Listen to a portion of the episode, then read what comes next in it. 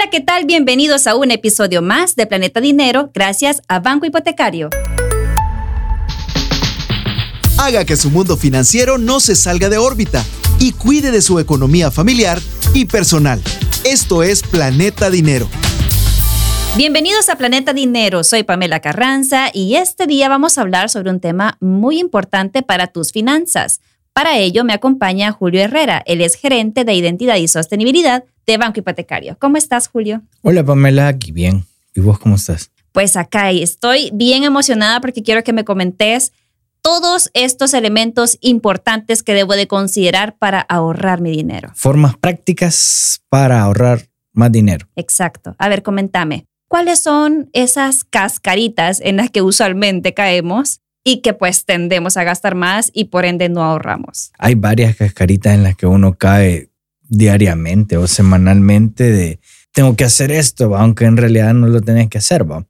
Por ejemplo, no tenés que pagar para lavar el carro, vos lo puedes lavar. Y fíjate que eso me pasa mucho a mí. Usualmente yo pago porque me lavé mi carrito, porque yo, yo confieso que a veces me da un poco de pereza, porque llego muy cansada. Pero cuando comencé a ver lo que yo gastaba en lavar el carro, comencé a hacerlo yo. Vaya, viste, es que ahí es la importancia de llevar tu presupuesto. Ahí sabes cuando estás haciendo lo que hemos dicho en episodios anteriores, los gastos hormiga. Esa es, forma parte de un gasto hormiga. También lavar el carro, en serio. Pues sí, si lo puedes hacer vos fácilmente, eso es un gasto innecesario. Entonces, cuando vemos todas estas formas prácticas de ahorrar dinero, estamos ayudando a nuestra salud financiera, de lo que tanto hemos estado hablando en todos los episodios anteriores. Y que también hablábamos sobre el autocontrol, Julio. Sí, eso es mucho autocontrol. Muchísimo. El ahorro también es un poco de autocontrol, también ya lo vamos a tocar un poco más adelante. Y que también es toda una aventura, por lo que puedo ver. Ahorrar es toda una aventura. Si es que yo quiero comenzar a ahorrar en función de mis metas a corto y largo plazo. Sí, es una gran aventura porque es bien difícil. O no vas a decir a vos que se te dificulta a veces ahorrar. La verdad sí. ¿Ya has intentado o ya, ya lo haces? De hecho, tengo un buen hábito de ahorro, pero me cuesta. O sea, cuesta, cuesta, un montón. entonces también eso es autocontrol, porque cuando estás ahorrando, vos, si lo tenés en tu casa, vos sabés que tenés ese dinero.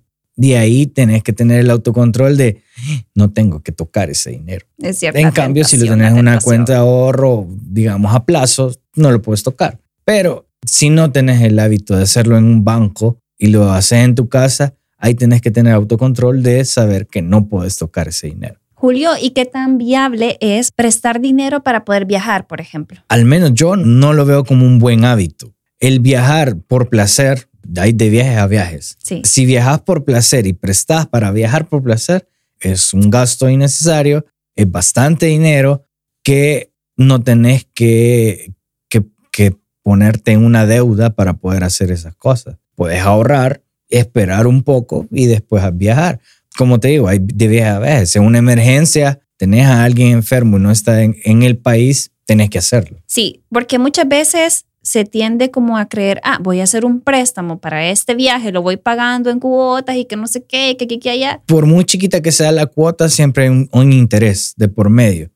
Entonces, estos intereses vos los puedes ahorrar. Exacto. Si no lo haces. Entonces, mejor ahorrar ponerte un plazo para ahorrar, yo voy a ahorrar un año, hace cuentas. Y esto me va a servir para el viaje. Exacto. Para eso sirve el ahorro también. Lo hemos dicho en anteriores ocasiones.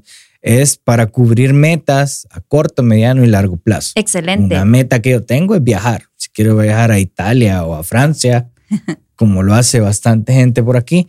Eh, ¿Qué dice? Puedes hacer un ahorro para, para eso. Por ejemplo, Julio, en el caso del carro, como yo te estaba diciendo, como mínimo pagas unos 3 o 5 dólares porque te laven el carro. Depende, si le quieres pastear, le echas 5 dólares. Y si bien aspiradito. Ajá, tienen, tienen que ir 5 dólares. Imagínate, 5 dólares. Lo querés mantener así bien limpito todas las semanas. Lo tenés que lavar una vez a la semana.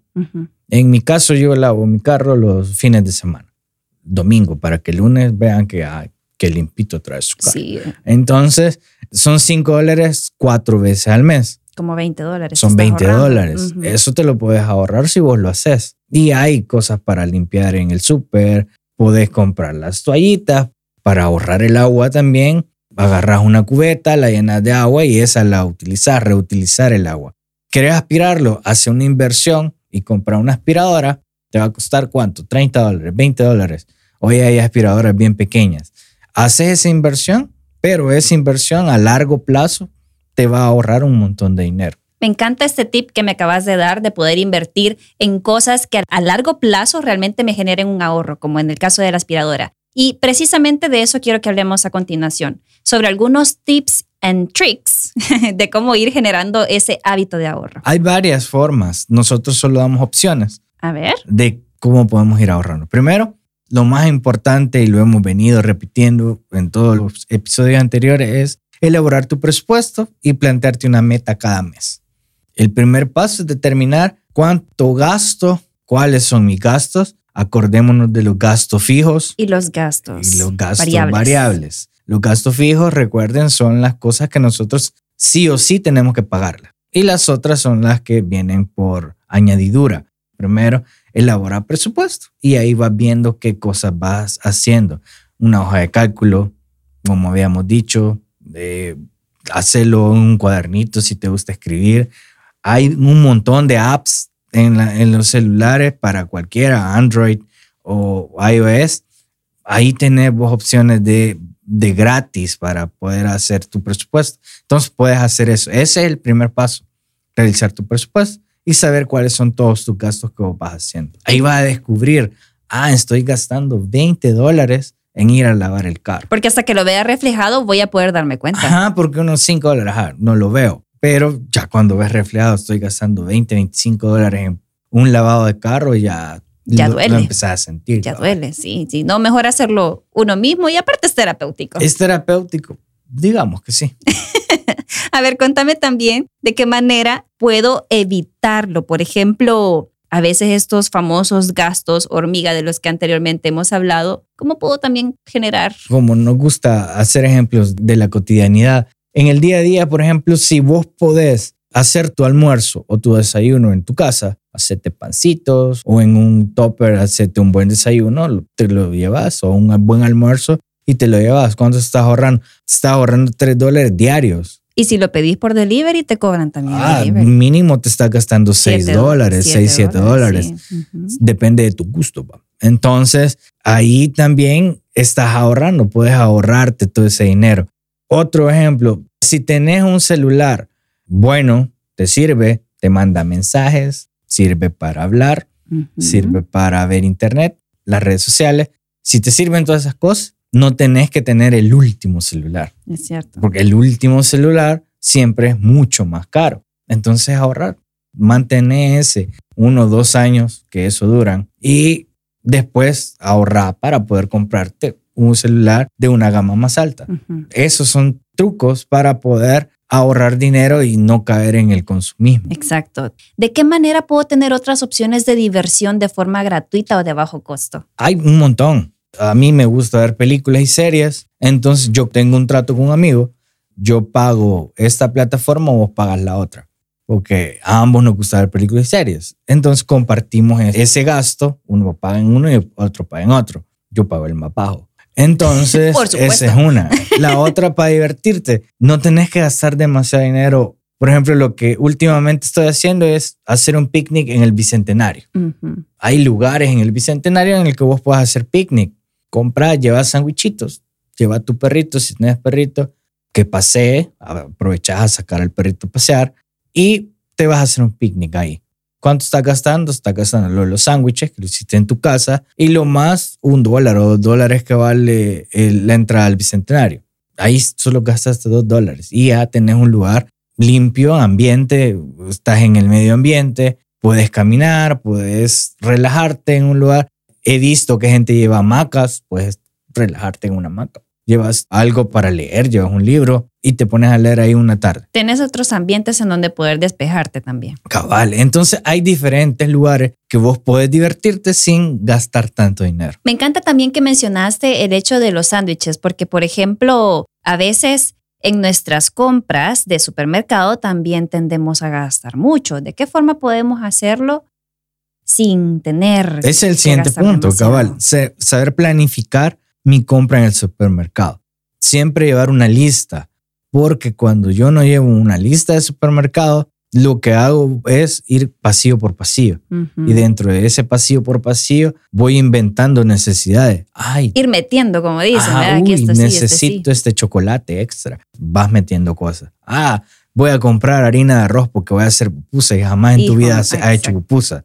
Cosas así, vos te las vas inventando. Si no llevas una lista, es mejor llevar una lista, ahorrar dinero porque vas comprando lo que tenés ahí. Y además de eso, comparar precios de estas marcas, cuál es mejor o cuál es un poco más barata. Puedo comprar la de en medio para no irme ni al más barato ni al más caro. De hecho, otro ejercicio que podemos hacer para el ahorro es revisar, ya sea en los periódicos o en redes sociales, cuáles son las ofertas que se tienden para ese día e incluirlas también en mi lista. Ah, sí, ahora que los publican en redes sociales, lo publican siempre, en los periódicos, si no quieres comprar el periódico, también lo tenés en línea opciones para poder ahorrar esas cosas en el supermercado hay. Excusas no deberían de haber. A ver, contame un poco sobre cómo poder tener un monto de ahorro mensual. ¿Cómo puedo generarlo? Antes de hablar de ahorro, recordemos de tener nuestra salud financiera bien.